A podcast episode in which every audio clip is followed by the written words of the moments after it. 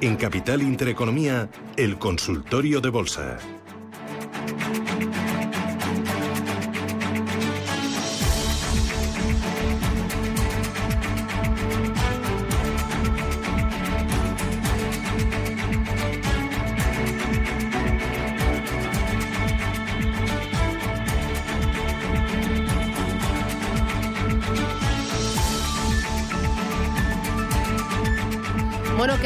Consultorio. Miguel Méndez, ¿qué tal? Buenos días, ¿cómo vas? Buenos días, muy bien, muy Bueno. bien. Estoy sufriendo con el mercado, ¿Sufres como todos los mucho? días. A ver, a ver, a ver, ¿cuánto sufres? todos. Bastante, bastante. Eh, ¿Cuánto Este más año- abajo se va a este- ir esto? Este año es una prueba de resistencia psicológica. Bueno, bueno, bueno. A los que hacen trading, a los inversores pasivos, etcétera, etcétera. Pero bueno, saldremos, saldremos de esta. Eh, oye, mira, ayer estuve echando un vistazo a cómo se habían comportado algunos valores del, eh, del Nasdaq.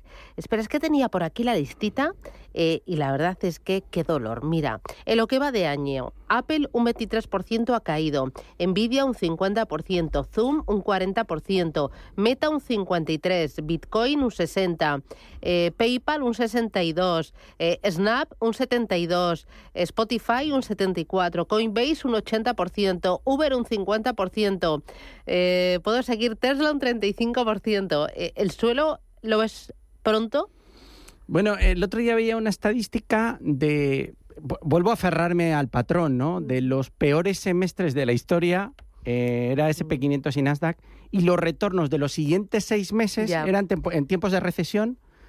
Y los retornos de los siguientes seis meses y, 12 meses siguientes. Y los retornos después de una recesión.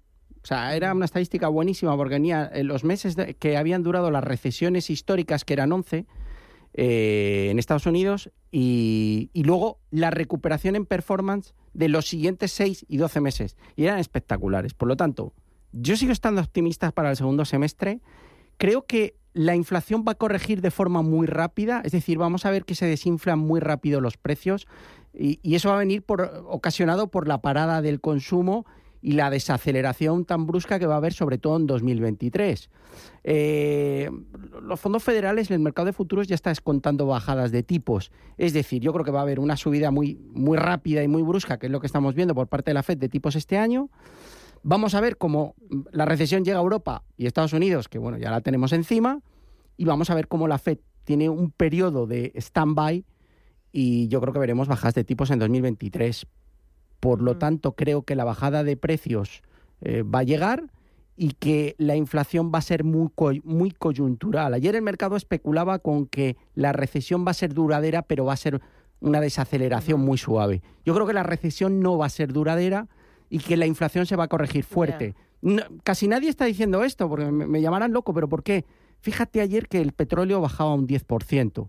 eh, y la zona de 101 dólares es un soporte importantísimo.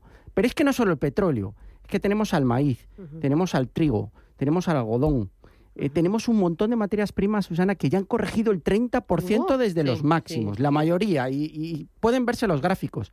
También el gas, que la gente está diciendo, no, es que el gas, es que el, el gas ha corregido prácticamente un 40% desde sus máximos. Es verdad que hay problemas con Uniper en Alemania y eso es un problema importante, pero yo creo que el aquí el gobierno alemán pues saldrá al rescate, como ya han comentado, pondrá los 9.000 millones y, y estoy bastante positivo de aquí a final de año, aun cuando pueda no parecerlo, porque la verdad es que la situación es preocupante y como tú has dicho, las correcciones son muy bruscas y brutales, pero el mercado tiene posibilidades de enmendar todas esas caídas. Igual que bajamos un valor un 70%, puede subir un 250 al año siguiente. Estoy convencido de que lo pueden hacer.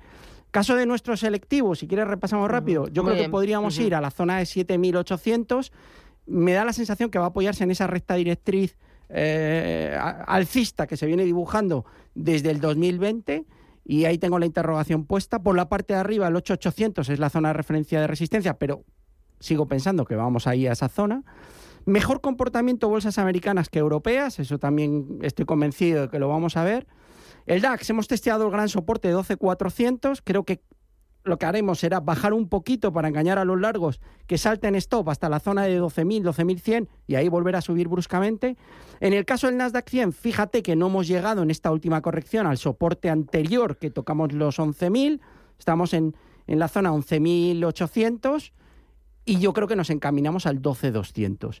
Eurodólar, que nos vamos al 0,98, siguiendo un poco lo que ha hecho el euro franco suizo, que fíjate la corrección que ha tenido por debajo de la paridad, y creo que en el caso del eurodólar, 0,98 es la referencia y creo que vamos a ir a buscar ese nivel. No es un buen sitio porque mientras no recupere el euro, probablemente las bolsas van a estar débiles. Y de momento, situación de stand-by. Estacionalmente, julio suele ser un mes que lo suele hacer bien el mercado, sobre todo las dos primeras semanas. El primer día ha sido positivo. Ayer fue un día que fuimos de menos a más y sigo confiando que las bolsas americanas pueden tener un buen semestre a pesar de todas las sensaciones negativas que hay en el mercado. Ojalá, ojalá.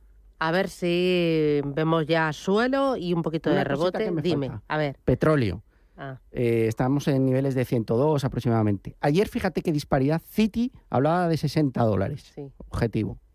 Por una vez estoy de acuerdo con los grandes. No digo que 60, pero creo que 80 vamos muy rápido. tranquilos, que creo que las gasolineras acabaron bajando el precio. JP Morgan el mismo día decía que si la crisis se complica podríamos ver un petróleo a 380 dólares. No sé. Me voy a poner a llorar. No, sé voy a, llorar. No, no, no sé quién hace las predicciones, porque es que si se pone a 380 dólares, yo creo que cerramos todos y nos vamos a la cola del paro a pedir. Eso, como dice Rubén, en la piscina, porque así estamos fresquitos y no gastamos. No Estoy más de acuerdo con, con y pero bueno. Yo con Rubén, en la piscina. no tenemos dinero ni para, ni para llenar, llenar la piscina con el petróleo a 380, pero bueno. Bueno, voy con los oyentes. 915331851. Santiago, buenos días. Hola, buenos días. Eh, por favor, quería hacerle una consulta al señor Méndez. Eh, tengo Indra, tengo Indra a 11.20. Quería pedirle consejo si me deshago de ella porque la veo fatal desde que se ha hecho cargo del gobierno Entonces, a ver si me dice que la venda o, sigo manteniéndola. Muy bien. Muchas gracias, y a ver si me pueden dejar el teléfono. No se preocupe, no le colgamos. Gracias. ¿Qué dices, Miguel? A mí no me ha gustado nunca esta compañía, pero no porque esté mal ahora, porque ya en su día tuvo irregularidades contables y cuando salta algo de eso me, espantan. Eh, pero bueno, eh, le comprendo al oyente. Yo, fíjese, le digo, viendo el gráfico, a mí no me gusta la serie ¿eh? y saldría, pero yo la aguantaría mientras no pierda los 8 euros. Es decir, mientras no pierda 8 euros, que es el nivel que ha testeado en la última bajada, mantendría la serie abierta con expectativas de ir a cubrir un gap que tiene que, le, que va de la zona 960 a los 10. Dicho lo cual, estructura bajista no me gusta, hay mucho ruido, dimisión de consejeros independientes, no pinta muy bien. Pero le daría hasta los 8. Si ha aguantado y está a 8,76, espera, la daría una oportunidad. Vale. Eh, voy ahora con nota de voz. Muy buenos días. Me gustaría conocer, por favor, la opinión de don Miguel de las siguientes acciones. Tengo fuertes pérdidas en la belga Warehouses de Pound. También tengo pérdidas en Serving Williams y me gustaría un análisis de la holandesa de comunicaciones KPN. Muchísimas gracias y un saludo.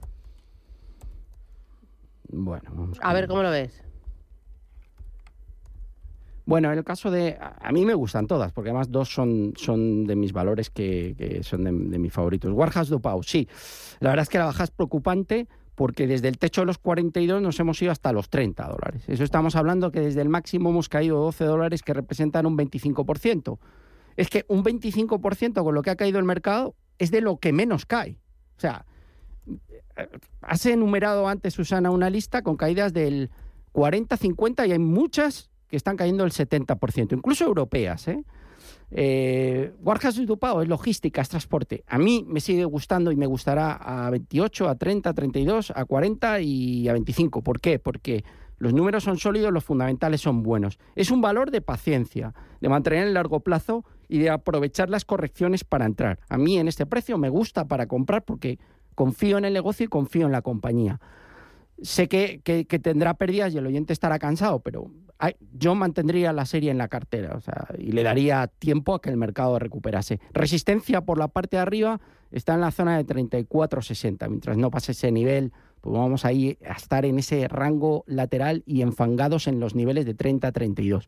Pero dicho lo cual, el negocio es sólido, los fundamentales son muy buenos y confíe en sus números que al final darán resultado. El momento no es bueno casi para ninguna empresa cotizada, por lo tanto, vamos a esperar que la situación eh, del mercado revierta. En el caso de Serving Williams, bueno, eh, esta es una compañía de pintura muy grande, americana, eh, en la que vimos un split, también ha caído desde la zona de máximos de 350 a los 242 que cotiza. Estábamos hablando de aproximadamente unos 100 dólares, que representa aproximadamente un 30%. Vuelvo a decirle lo mismo, es que antes has nombrado a una de las que tiene buena performance, que es Apple, que caía un 24%. Es que yo firmo ahora caídas de 24, 25, 30% en mercado americano respecto a máximos. ¿Por qué? Porque son las que más fortaleza y menos debilidad están mostrando. Está cayendo en línea con lo que está cayendo el índice. Es muy difícil ver valores que caigan menos de un 25% respecto a los máximos tras esta corrección tan fuerte. Por lo tanto, sigo confiando en Serving Williams. Creo que siguiente objetivo va a ser cubrir el gap hasta 260, zona de suelo en 210, gran compañía y buenos fundamentales. KPN, ya muy rápido. Muy bien. Aquí tenemos la situación contraria lo están haciendo muy bien todas las telecos. O sea, eh, el mejor valor del, mercado alemán es Deutsche Telekom y aquí KPN está con muchas posibilidades de ir a buscar el 360, que son los máximos. Por lo tanto, mientras estén con buenas sensaciones, mientras no pierda el 3 yo aquí, mantendría la serie con expectativas de ir a buscar 380. Por lo tanto, mantenga telecomunicaciones porque es un momento bueno y son de las pocas que se salvan. Muy bien. Voy con nota de voz. Buenos días, es una pregunta para Miguel Méndez me gustaría que me analizara las acciones de Futu. Es un broker chino. El ticket es FUTU. Que me diga cómo lo ve y la proyección a largo plazo. Y también me gustaría que me analizara las acciones de Fuelcel. Muchísimas gracias por atenderme. ¿La empresa esta china la tienes al radar o no? Sí, sí, a ver. Sí, bueno. Eh, la estructura técnica es muy buena. Ha caído muchísimo, pero casi todos los valores chinos, Susana, están mejorando mucho. Es decir, Alibaba, las sensaciones de, de, Wall Street y del mercado hacia China están empezando a mejorar. Y eso que tiene un dato de producción industrial que vimos esta semana que era malísimo, de los peores a nivel histórico, pero yo creo que se, revertirá ya con, la situación de la apertura de, los y el fin de los confinamientos. A mí Futu, que ha caído desde los 180 hasta los 20 y ahora estamos en 56, me gusta la figura, sobre todo con la superación del 60. Los números no son, no son negativos, tiene unos fundamentales bastante buenos, muy volátil, eso sí, pero me da la sensación que tiene posibilidades de ir a buscar los 75. Estupendo. Hoy hago paradita, boletín informativo. Regresamos, Radio Intereconomía 915 33 18 51.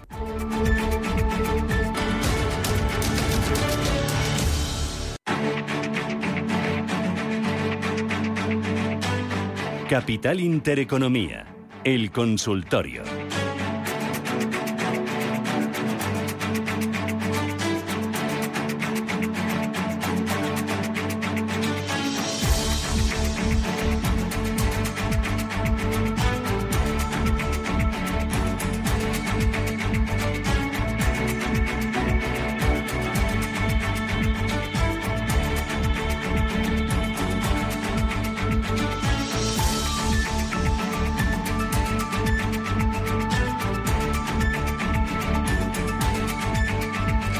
609 22 47 16 es el teléfono al que deben de mandar sus mensajes de texto o sus mensajes escritos. 91 5 33 18 51. A este teléfono nos ha llamado Maribel. Buenos días. Hola, buenos días. Dígame usted. Mire, estoy Sí, estoy siguiendo desde hace unos días pues unas acciones que me gustaría entrar. Eh, acciones renovables, que no sé si, se me ha escapado ya, y en Meliá y, en IAG. ¿Qué le parece al señor Méndez? Muy bien, pues gracias. Hasta otra. Señor Méndez, ¿qué le parece? Me parece que está súper acertada en Acciona, porque tanto Acciona como Acciona Energía son lo mejorcito ahora mismo del mercado español. O sea, eh, comportamiento espectacular si se le ha escapado, ya sabe que a mí me encanta entrar en tendencias alcistas y aunque está en zona de máximos, en 38,04 ahora mismo, hemos marcado un máximo en 39, creo que tiene capacidad para seguir subiendo e irse a buscar los 40. También me gusta Acciona, ¿eh? que está en tendencia alcista y creo que también se puede estar en la serie, aunque esté cara. Y voy a nombrar EDP Renovables, que, que en Portugal también dentro del sector renovable pues lo está haciendo espectacularmente bien. Eh, yo creo que se tiene mucho que decir todo este tipo de compañías, sobre todo después de ver lo que está pasando eh, con todo el sector eléctrico en Alemania, etcétera. Yo creo que las renovables van a tener su año en 2023. Ujú. Oye, y el resto de los valores, porque estaba Acción Energía y había otros dos que mencionaba. Bueno, a- hablaba de Melía. Vamos a ver, el turismo está fatal y, y- y yo creo que es el momento de empezar a fijarse, porque puede ir un poquito peor, pues sí, pero es que están niveles ya. En el caso de Melia estamos justo en zona de soporte, no es lo que más me gusta dentro del sector turístico. Eh, yo le animaría más a que tomara de momento posiciones en, en Acciona y Acciona Energía, pero me da la sensación que ese soporte de los 560 podría perderse para dilatar un poco hasta la zona 550 y luego volverse a meter en rango. Sí que puede ser una oportunidad empezar a vigilar turismo, aerolíneas, sector turístico. Ayer miraba Carnival dentro del sector de, de cruceros. Están todas hundidas. O sea, Royal Caribbean, Crucias, Carnival, eh, Norwegian. Pero es que mm, en el caso de, Royal- de Carnival, desde niveles de 8 dólares, pues prácticamente estamos en 10. Son valores bajistas, que no los quiere nadie ahora mismo. Pero mm, yo creo que hay que empezar a ver aerolíneas y si no nos dan sustos con más ampliaciones de capital como la que vimos en Air France, creo que los precios son, son muy atractivos para un inversor que tenga arrestos a tomar ahora posiciones, pero que hay mucho más potencial de subida que de bajada. El momento es malo, ¿eh? Y probablemente continúen con su, con su goteo. Pero el que lo aguante, yo creo que va a tener su premio. Muy Nos bien. hablaba de Meliá y creo que nos había hablado de otra más, pero no la, he- no la he cogido. ¿Cuál era el otro? La- mm, Yo no lo he apuntado, ¿vosotros lo habéis apuntado? Tampoco. Bueno, llamamos a la señora, recuperamos eh, el valor que nos quedaba pendiente y voy mientras con una notita de audio. Buenos días, para el señor Méndez. Estoy metido en Solaria y en Fuel Cell. Eh, ¿Cómo ve estas dos acciones? Sobre todo Fuel Cell, ya que ha bajado bastante y, y no sé qué pasará. Buenos días y buen programa. Bueno, ¿cómo lo ves, sector 2? No, Solaria la veo bien, sigo confiando en la estrategia de, de su equipo. Es verdad que en la zona de 23.30 tiene ahí un triple techo, que lo pueden, lo pueden ver en el gráfico, con una corrección importante hasta el soporte de la zona de 19,5-20. Me da la sensación que va a servir de soporte y vamos a volver a testear el 23. Me sigue gustando y creo que va a tener su oportunidad de, de buscar precios más ambiciosos. Es verdad que la situación del mercado español esta semana ha sido mala, pero está aguantando el tipo. El caso de Fuelcel, bueno, aquí, aquí, aquí hay más chicha. Aquí estamos en cerca de zonas de mínimos. Los mínimos se marcaron en la zona de 2,90, estamos a 3,84. Eh, mientras no rompamos niveles, yo le diría de 4,75, no hay nada que hacer, esto sigue bajista. Pero vuelvo a decir, eh, el que pueda invertir en estos precios, tenga un poco de paciencia, creo que se va a ganar bastante dinero aquí en el momento que veamos una recuperación del mercado. Estoy convencido que vamos a ver precios que multiplicarán por cuatro o cinco veces de aquí a un año, año y medio. Seguro. Hay muchos del Russell. Pero vamos, fue, fue el CEL, que es hidrógeno. Es verdad que ha habido muy buenas noticias esta semana, eh, Susana, eh, relacionadas con, con NIO, por ejemplo, que los deliveries han subido muy fuerte, en torno al 60% del crecimiento del último año. Buenas noticias de Xpeng también, Liauto también con buenas sensaciones. Eh, hoy veía que Bit también había dado muy buenas cifras de ventas. Y me da la sensación que el coche eléctrico está empezando a mejorar la sensación de Wall Street. Otra cosa es que uno crea o no. El hidrógeno es otro tema.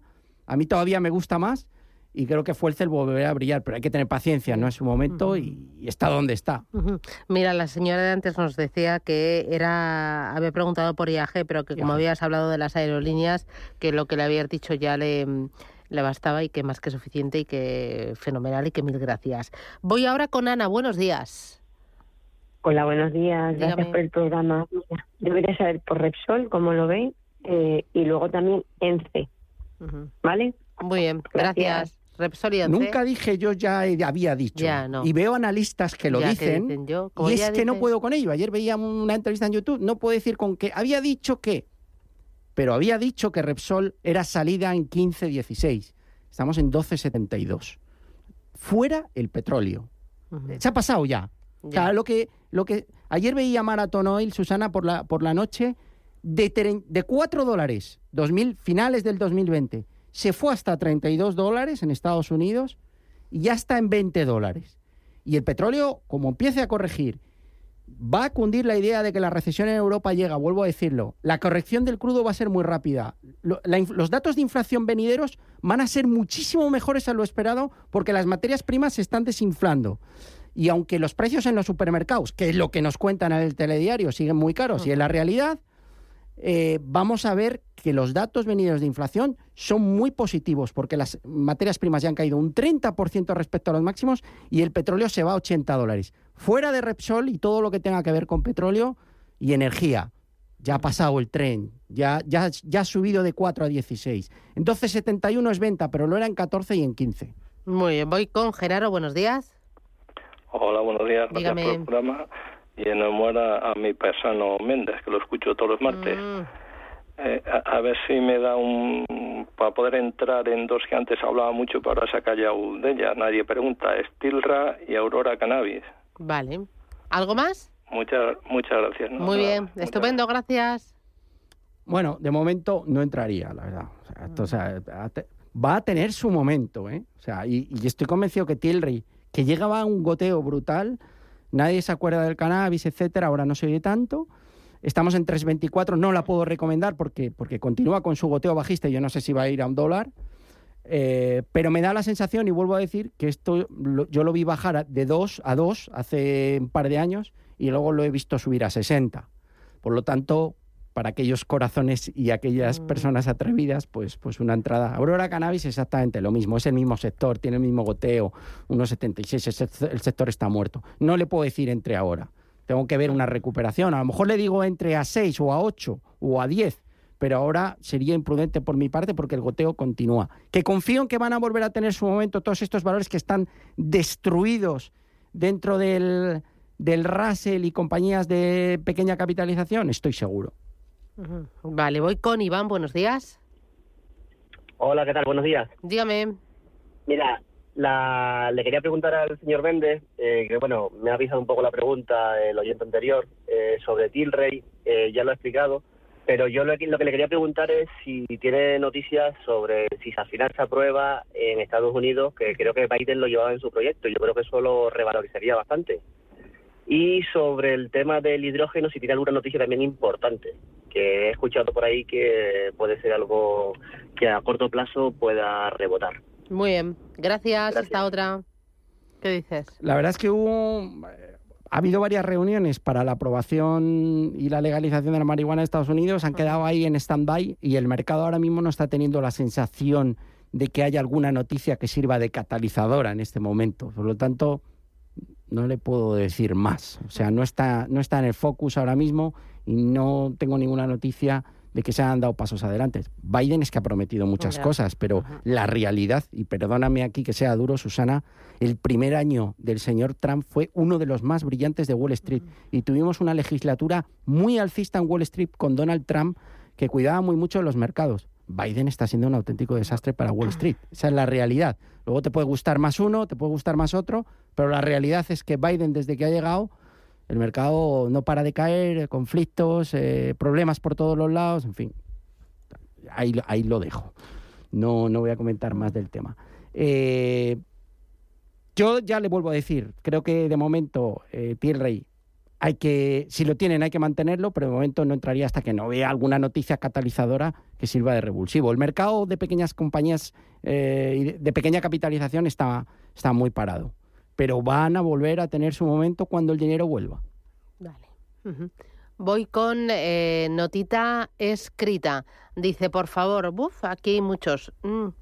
Eh, ¿Qué piensa Miguel de cadena, cripto?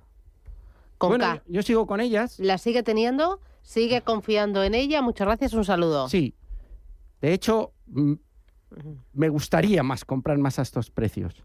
El proyecto es muy bueno, es verdad. eh, eh, a ver, aquí el jefe es el Bitcoin. El Bitcoin ha bajado de 64.000 a 20.000 y eso al final lastra a todas las altcoins eh, más pequeñas y entre ellas a cadena que ha pasado de la zona de 6, 7 a 1,50. El proyecto es bueno, el proyecto va adelante, dicen que puede ser sustituto del Ethereum, vamos a esperar que vengan mejores momentos, sigue habiendo rumores de algunos exchanges con problemas y en el momento que el Bitcoin se vaya otra vez a la zona de 50, 60 mil, que creo que lo va a hacer, eh, pues volveremos a ver a cadena a 15, 20. ¿Es buen momento para entrar? Igual se va a 0,80. Vale. Pero me da la sensación que a este precio se va a multiplicar por bastantes veces. La última, Digital Turbine. Eh, dice, quería preguntarle a Miguel por Digital Turbine, ¿qué es adecuado comprar? ¿A qué precio? Gracias, soy Alberto de Zaragoza. ¿Lo Bueno, tienes por ahí? Sí, sí. Vamos. Bueno, es otra- esta es otra que ha caído una auténtica barbaridad. Yo todavía no puedo, no puedo recomendarla porque estamos en niveles mínimos y con una estructura bajista de continuación eh, muy clara. Todo lo que es software, Susana, ya lo hemos comentado varios días, está cayendo una burrada y ha caído una barbaridad. Es que fíjate que aquí el valor ha caído desde la zona de los 100 hasta 18. Es un precio súper atractivo, soporte en 15, clarísimo. Si rompe la zona, yo le voy a decir si rompe la zona, si cubre el gap que tiene en la zona de 23, si rompe 23 dólares, yo compraría, porque podríamos ver el fin de la tendencia bajista que lleva desde finales del año pasado. Miguel Méndez, analista independiente, un placer. Gracias, cuídate mucho, no te derritas por la sombra y hasta la próxima. Un abrazo. Hoy ha estado súper bien, ¿eh? Súper dinámico, nos Sí, han preguntado muchísimo. Completito, ¿no? Me ha sabido a Ha poco. ido, pues nada, el próximo día más. Cuídate, hasta Venga, pronto. gracias, adiós, Adiós. Susana.